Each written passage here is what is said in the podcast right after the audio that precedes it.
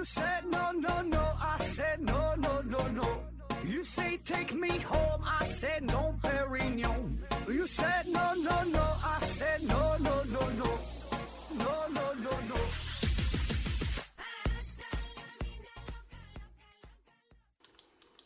拼命探索，不计后果。欢迎您收听《思考盒子》，本节目由喜马拉雅平台独家播出。呃，这一期呢，咱们还是回答听友的问题啊。第一个问题，嗯，小龙女的杨过提问说：“请问盒子，现实中我们和西方国家在经济、医疗、教育、军事的差距有多大？呃，为什么在网上啊，一番都是西方一直在倒退，我们一直在进步？” 我觉得首先啊，这两个。这两个事儿它并不矛盾，就是，呃，我们跟西方在你说的种种这些方面存在着差距，同时我们在进步，他们在倒退，这事儿很很正常啊。就像是第一名和第二名就是跑步的，对吧？人家第一名在领先，第二名在拼命的追，有可能很可能第二名越跑越快，第二名的速度比第一名快，他俩之间的距离在逐渐缩小，但是仍然有差距。对吧？这个并不存在什么什么什么矛盾呐，对吧？这个很正常的事儿啊。那至于说具体差距有多大啊，这东西可以在网上查得到啊。但是呢，查到这些数据呢，呃，有一些是非常直观的数据，可以进行去对比啊。但有一些东西呢，就很难去对比。有一些资料呢，咱们查到的也并不一定是准确的，是吧？呃，比如说经济这方面。这个是比较容易对比的，啊，在数据上你可以一查，呃，西方国家多了去了，是吧？那你就随便查呗，每个国家的 GDP 是多少，人均 GDP 多少，对吧？当然，这个只是经济当中的一一个经常提到的比较的这么一个数据，那其他数据还有很多，比如说各个国家有多少个这种这种大型的公司，对吧？像美国啊，什么可口可乐。什么什么微软，什么苹果是吧？中国有什么什么呃华为，中国又有什么？反正你就这些东西，你都可以去比较，是吧？这些都是经济的的一个方面，是吧？然后你说医疗，那医疗的话，医疗两个国家，你说这医疗怎么？也不只是两个国家，对吧？咱国家跟西方那些国家，医疗你说怎么比呀？啊，涉及的方面很多，你你的整个有多少张床位啊？有多少个 ICU？然后呢，每年这个在医疗上投入是多少？然后每年的这个药品呐，等等的方面太多了。你说怎么比啊？就好比说，你说北京和上海这两个城市哪个医疗更强？你这个都很难去比较，是吧？包括说对一些尖端，呃，尖端技术的这个研发呀、投入啊，啊，然后这个普及呀、医保啊，对吧？那太多了。那教育也是啊，教育你说咋比？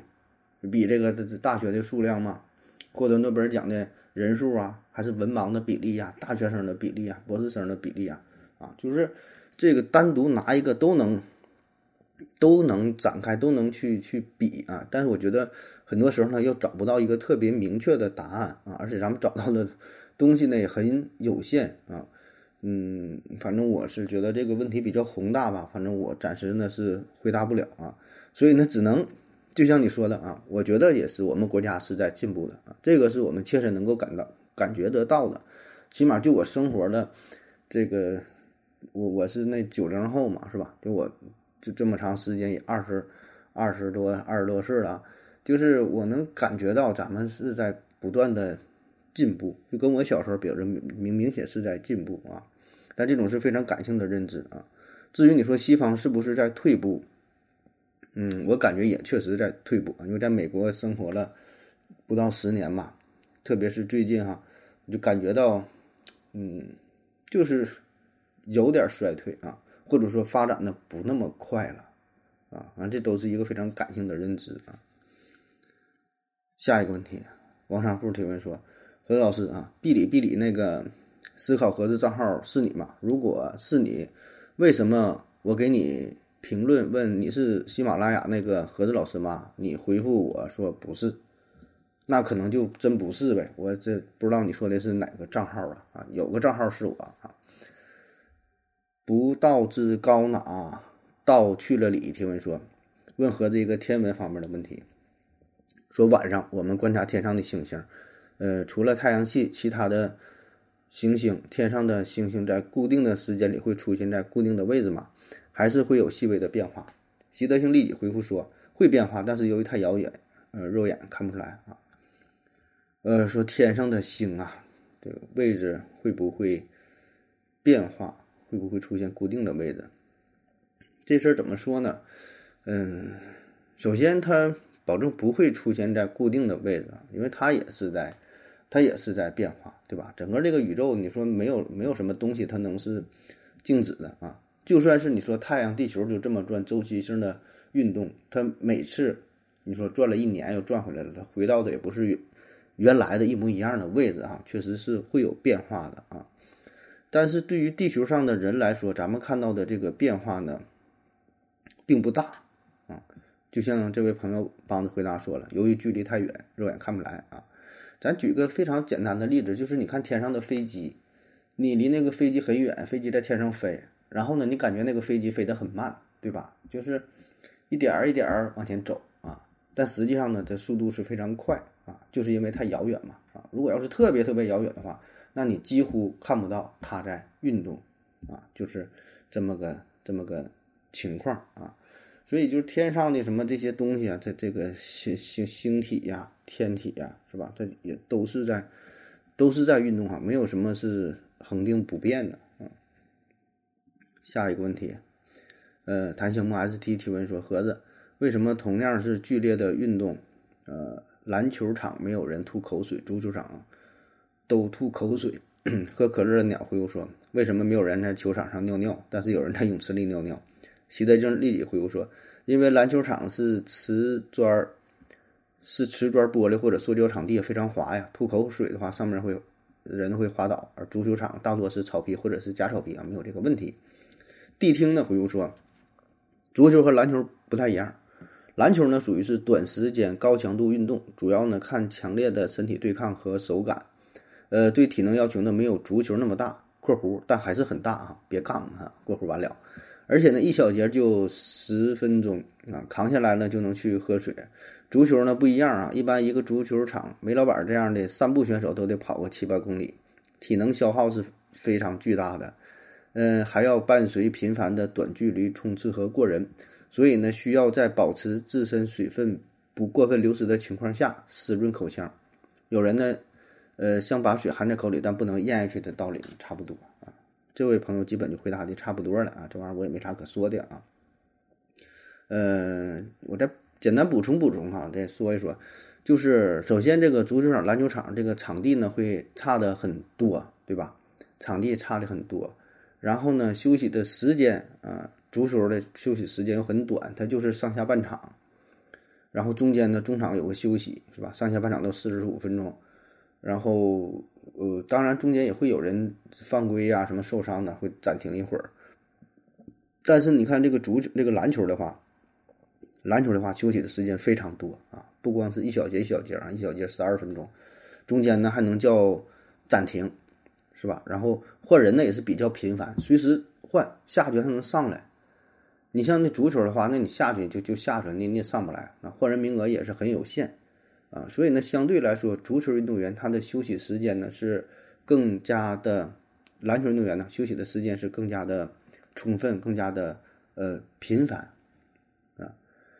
那么还有一个原因呢，就是你说这个草地的问题啊，这确实如此，他俩不同的。不同的场场地嘛，不同的场地哈带来的结果呢也不一样啊，所以他们这个吐口水啊，你这真是口水，就是喝了一口水，然后把这水呢吐出去了啊，并不是咽下去，就是保持口腔湿润的状态，要不然会很难受哈，而不是大量大量的这个喝水啊。下一个问题，K 文晨提问说，为什么过冷水很难结冰，但为什么又很容易结冰啊？后一个结冰呢打上了引号（括弧）。难结冰，因为温度不够低；容易结冰，是因为凝结核。但其原理、物理原理是什么？你这自问自答，这不会啊。下一个问题，K 文晨提问说：为什么鸡肉、鱼肉，呃，通常是白的，而牛肉、羊肉通常都是红色的？啊，这是纯百度级别的问题了。主要呢，就是这个，呃身体当中的不同的肌纤维啊，不同的颜色提供不同的动力哈。一种呢就是你说偏红的这种这种肌肉，它呢是通过呃脂肪和氧气获取能量，提供较为持久的动力。另外一种那种白色的，它是通过肝糖原和氧气获取能量，呃，并且呢能进行短时间的无氧呼吸，提供这种瞬间的爆发力啊，就是看这个力量是持久的还是瞬间的啊。你像这种长时间站立的，呃，有蹄类动物，就像这个牛哈，牛肉啊，它经常它得它得站着啊，就它的肉呢就是偏红的啊，提供这个持久的动力啊。然后呢，你像这个鱼呀。鱼它是在水里边漂浮，靠这个浮力支撑嘛，它不用持久发力，对吧？但是在水里边，它阻力又比空空气大，所以呢需要快速的发力啊。所以这个鱼肉它一般都是偏白的啊，当然它也有一层，有一层这个这个红的也有，但是这个比例嘛，你们看这个比例的分配嘛，就是靠这个鱼皮的呃附近薄薄的有这么一层啊，有个红色的啊。所以你就主要看这个颜色，你就能知道它是，嗯，这种爆发力的类型了啊，你能知道啊是红的还是白的。下一个 S T P A U L 提问说，为什么得了新冠之后会四肢关节疼啊？不是呼吸道疾病吗？习得性立体提问说，病毒入侵的是整个身体，包括血液系统，血液呢流遍全身啊。说这个新冠哈是呼吸系统疾病，为什么？为什么这个四肢还会疼啊？这人呐，他是一个整体啊。你你得病，咱说不用说新冠，你就感冒。你说你感冒，你有啥症状？不也是吗？胳膊疼、水腿疼、四肢酸疼、脑袋疼、流鼻涕，各种症状，还有这拉稀的呢啊。所以这个人是一个整体，对吧？就像这位朋友说，他是病毒啊。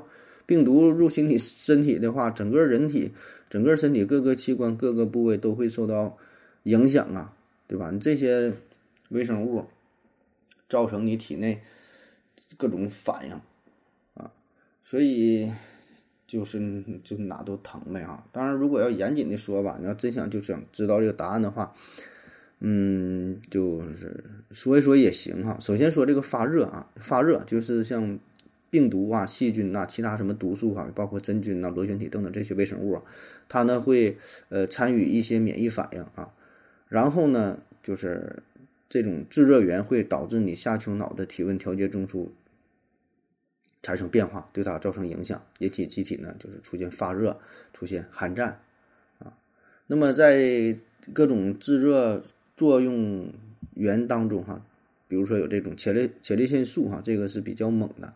啊，它呢就还同时还可能引起这个炎症反应啊，很多的这个疼痛呢都是，呃，跟它有关的啊。再有呢，就是像肌肉啊、关节呀等等这些，呃，软组织的感受器，它呢对于物理和化学等等这些因素的刺激也很敏感，呃，像发热呀、缺氧啊等等这些都会让你的呃肌肉这个乳酸和组胺增加，所以你会感觉到这种疼啊，是酸疼，有的时候就像你跑了。一万米之后，腿那种酸疼啊，同样的感觉就是这个，嗯，因为缺氧嘛，然后乳酸增加所引起的。再有呢，就是一些离子的改变，像这个缺钙啊，也可能导致肌肉的抽搐啊、收缩呀，呃，然后导致关节肌肉的疼痛啊啊。反总之就是一句话，这人是一个整体啊。这个病毒它也不管是哪儿，它它不只是针对于你呼吸系统起作用。下一个问题，造。自序提问说：“听了何志老师许多的节目好多年了哈，今天来提问，为什么有的人睡觉喜欢翻身，而有的人呢一晚上也动不了几下？我和我表哥就是非常明显的对比。我睡着了之前会翻好几个圈才能睡下，我表哥基本躺在床上就不咋动了哈，我挺疑惑的。”小熊猫零回复说：“我就想知道，我就想问哈，你咋知道你你你表哥咋睡觉的啊？睡觉翻身这个事儿啊？”睡觉翻身这个是存在挺多差别，有的人就翻，有的人不翻。呃，一般在正常情况下啊，嗯，小孩儿呢，就婴儿啊，生下来之后，嗯，叫三抬四翻六会坐七滚八爬周会走啊，就四个月呢，他就会翻身了。哎，小孩四个月就会翻身啊。成年人呢，每天晚上入睡之后大约呢要翻二十次身啊，这是有统计数据的啊，翻二十次啊。那么这种这种翻身呢，为什么要翻身呢？这很简单就能想得到。呃，首先啊，你翻身呢，就是可以调整皮肤的温度啊，就像烙饼一样，你总贴着床这面和你表面上面这一面，它体温是是不一样的，对吧？你长期床这边压着，这边温度可能挺高啊，导致这个热量聚集啊，翻翻身掉个个儿啊，你别把这边烙糊了，那边那边还生着呢啊。再有呢，就是促进血液的流通循环，你长时间一个姿势，你睡觉一睡觉好几个小时，对吧？那也是挺累的，连这个压迫呀，连这个重力啊、循环等等因素，对吧？也得调换调。你坐时间长了，站时间长了，同样一个姿势也不舒服。再有呢，就是缓解肌肉啊、骨骼呀啊，然后脊柱啊，对吧？这些部位，一个姿势待着也是不舒服啊，动弹动弹啊。所以这就这些原因呗。那有的人可能就觉得不疼不难受，他就没有这种翻身的过程；有的人他就跟你跟你这个。工作呀，就白天干啥什么也也有关啊。像你经常要是坐着，你经坐办公室这种工作，你躺着的时候总压迫这屁股，可能就挺难受啊。你每天要是运动挺多的，白天可能大量的这个体力运动啊，然后体力劳动挺累的，可能躺床上就睡着了啊。所以这个涉及因素挺多吧，就就从这几个方面吧瞎分析一下啊。下一个问题，为了盒子来了，提问说盒子疫情要放开了，疫情真的会变成流感吗？喝可乐的鸟回复说：“会的啊，我们不是，我们不是地球之外的国家，这个星球上除了朝鲜都放开了啊。这事儿你问这是不是有点问晚了？你听到这个问题，听到这个答案的时候，已经能证明了吧？下一个问题，J.K. J.K.H.C. 提问说：为什么动物为什么植物比动物的寿命长啊？习德星立即回复说：这个问题不严谨，很多。”一年生草本植物的寿命就挺短。喝可乐的鸟回复说：“切哈，这俩人这咋还切呢？”嗯，动物和植物的年龄对比啊，嗯，一般来说呢，动物的时间都比植物呢要短一些啊，因为在动物王国当中，随随便便可能找一棵树都是几百年啊，甚至上千年的啊。比如说像这个榆树啊，一般的榆树都能活五百年，樟树能活八百年，松树能活一千年。啊，这比较长的，像这个水杉，甚至能达到四千岁啊。但是在动物界呢，一般的寿命呢，可能也就是几年啊，几十年，过一百岁的好像不多，是吧？你看这乌龟说是活挺长，哈，能能达到几百岁。一般的寿命也就是以几几十年这个作为单位，哈，确实存在着一定的这个这个差距啊。那不抬杠的说，哈，确实存在一定差距。那为什么动物的寿命更长啊？我看到科学杂志上有一个报告，他说植物根部的某些组织干细胞对于 DNA 损伤不太敏感，这些细胞保存了原始的完整 DNA 拷贝，在必要时可用于替换受损细胞。尽管动物也依赖相似的机制，但是呢，植物则有可能以一种更加优化的方式利用这一机制。啊，说这个就解释了为什么植物能够就存活这么长时间，而动物呢却不行。啊，就是，就是这个植物的这个干细胞对于 DNA 损伤，它不太敏感，然后它有这个修复的这么一个一个机制，这个过程嘛。下一个问题，K 文晨提问说：为什么运动速度越慢的交通工具前挡风玻璃就越大，而运动速度越快的交通工具前挡风玻璃就越小？如果交通工具能够达到光速，那还？有必要安装前挡风玻璃吗？啊，说这个运动速度越快，挡风玻璃越小，这事儿我觉得成不成立还不太好说哈。嗯，好像是有一定的道理，但是也并不全是吧？我觉得这俩并不是完全成正比例啊。如果非要分析一下这个背后的原因，无非也就是你这个玻璃越大的话。运动的时候，呃，对玻璃的冲击越大，压力越大，越危险呗，对吧？所以呢，做的越小，相对越安全。你看飞机上旁边一个个那个小窗都是不太大，是吧？因为你保证是越小，相对是越安全系数越高啊。那么这事儿如果说你放在这个嗯汽车上，咱比较常见的，你说所谓的交通工具汽车呗，在汽车上呢，我觉得差别不是特别大，因为咱常见的这个速度。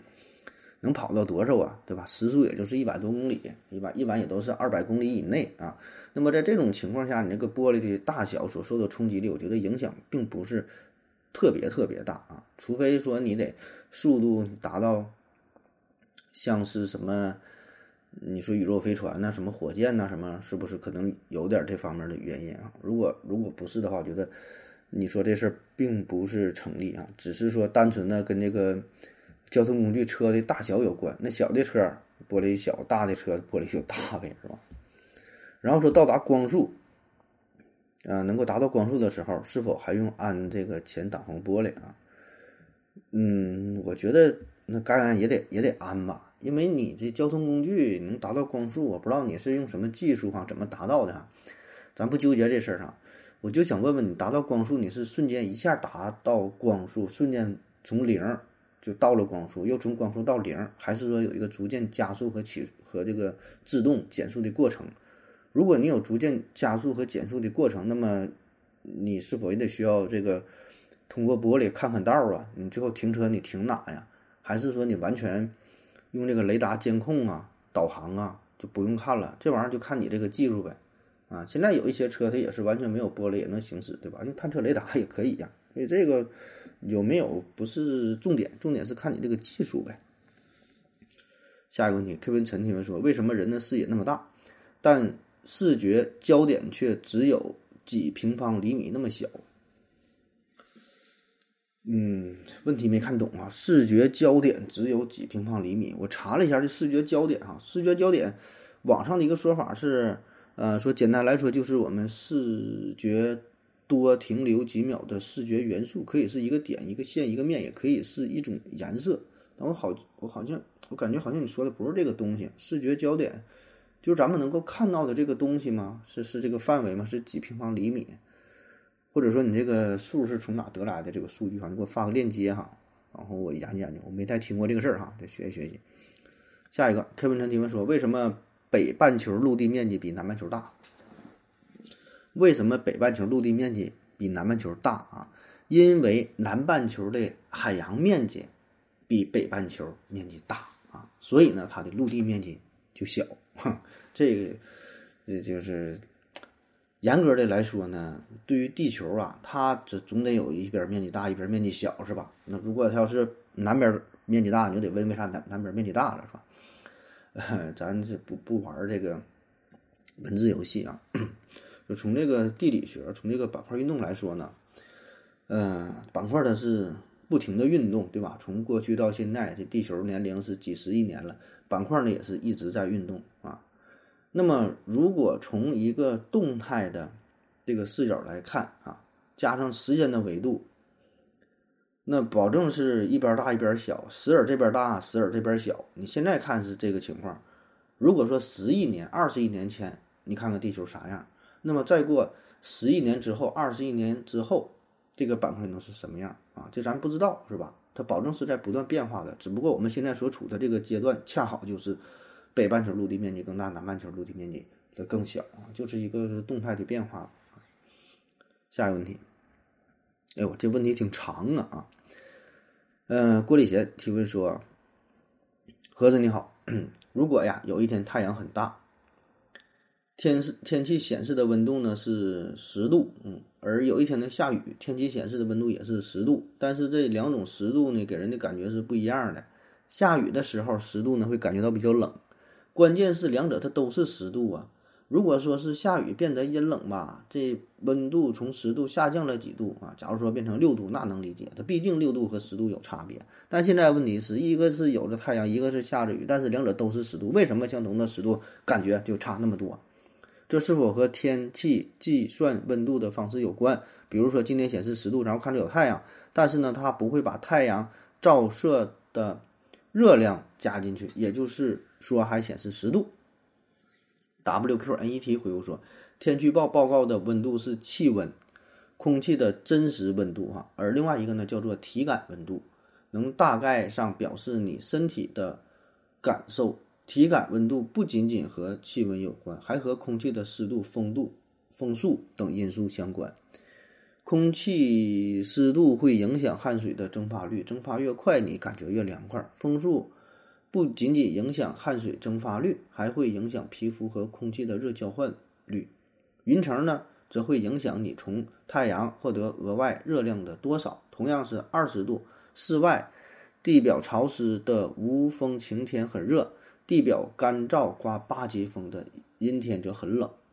郭礼贤回复说。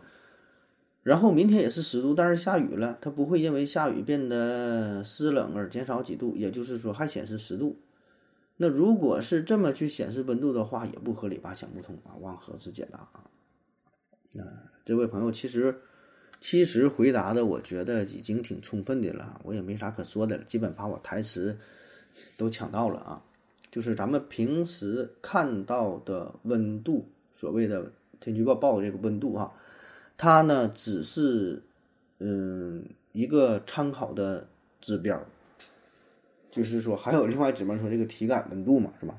体感温度跟温度会存在着比较大的差别，也就是同样的温度啊，咱们的感觉是完全不同的。我们感受到的，人体感受到的温度和和呃，除了这个气温报的这个气温。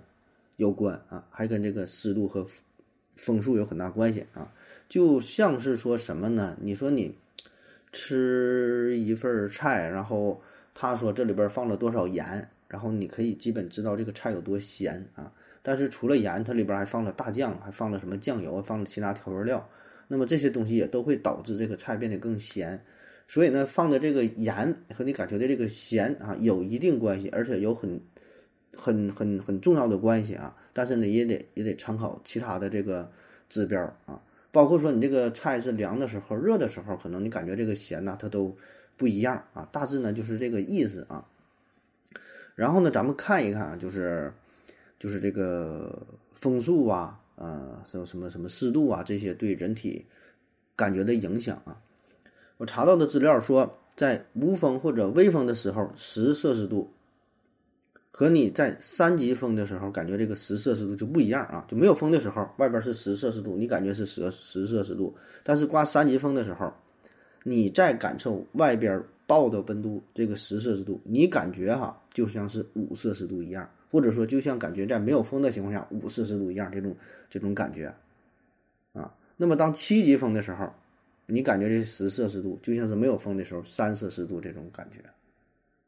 啊，所以所以这个影响是非常大的啊。然后就是潮湿的空气啊，潮湿的空气在秋天和冬天同样的温度下，那么雨天和雾天就让咱们感觉到会更冷，是吧？因为这个水呢会比干的空气它的传热的效率会更高啊。在这种就是下雨呀。阴天啊，非常潮湿的空气当中，人体散失热量的速度也要远远大于产生热量的速度。那么在这种天天气，你会感觉到非常非常寒冷啊，所以就感觉说东北和就是北方啊，和和和南方，特别是东北地区，就是一个干冷，一个湿冷啊。你说同样都是，比如说零下五度，嗯，感觉好像南方还会更冷一些，是吧？就咱这边比较干爽啊。然后呢，南方那边呢也是零下五度，但它那种攻击啊，除了物理攻击，还有魔法攻击、化学攻击，各种攻击。那么在夏天也是如此啊，夏天的时候，嗯，潮湿的空气会让人感到更热。同样都是二十度、三十度，那你这个潮湿的话，感觉温度更高，更难受。因为你炎热的这个时候呢，人体会出汗，汗水的蒸发呢会带走热量，起到一个降温的作用。那么当环境空气相对干燥的时候，蒸发降温的效果就更加明显、更加有效啊！再加上这个风的效果，是吧？感觉很舒服。如果空气很潮湿，空气当中的水汽接近饱和，那么汗水就无法从皮肤表面蒸发掉，汗珠只能聚集在体表啊！这种蒸发散热的效果就难以实施，你就感觉到很闷热啊！同样的，南方对北方对比，是吧？就是差在。温度差不准，就差在这个这个潮湿这方面，不管是冬天还是夏天啊，都是如此啊，感觉都不一样。就是到了这个黄梅天儿是吧？马上到了这个黄梅天儿，就感觉挺难熬的哈，又热又潮的。好了，感谢各位的收听，谢谢大家，谢谢大家，再见。感谢您的聆听。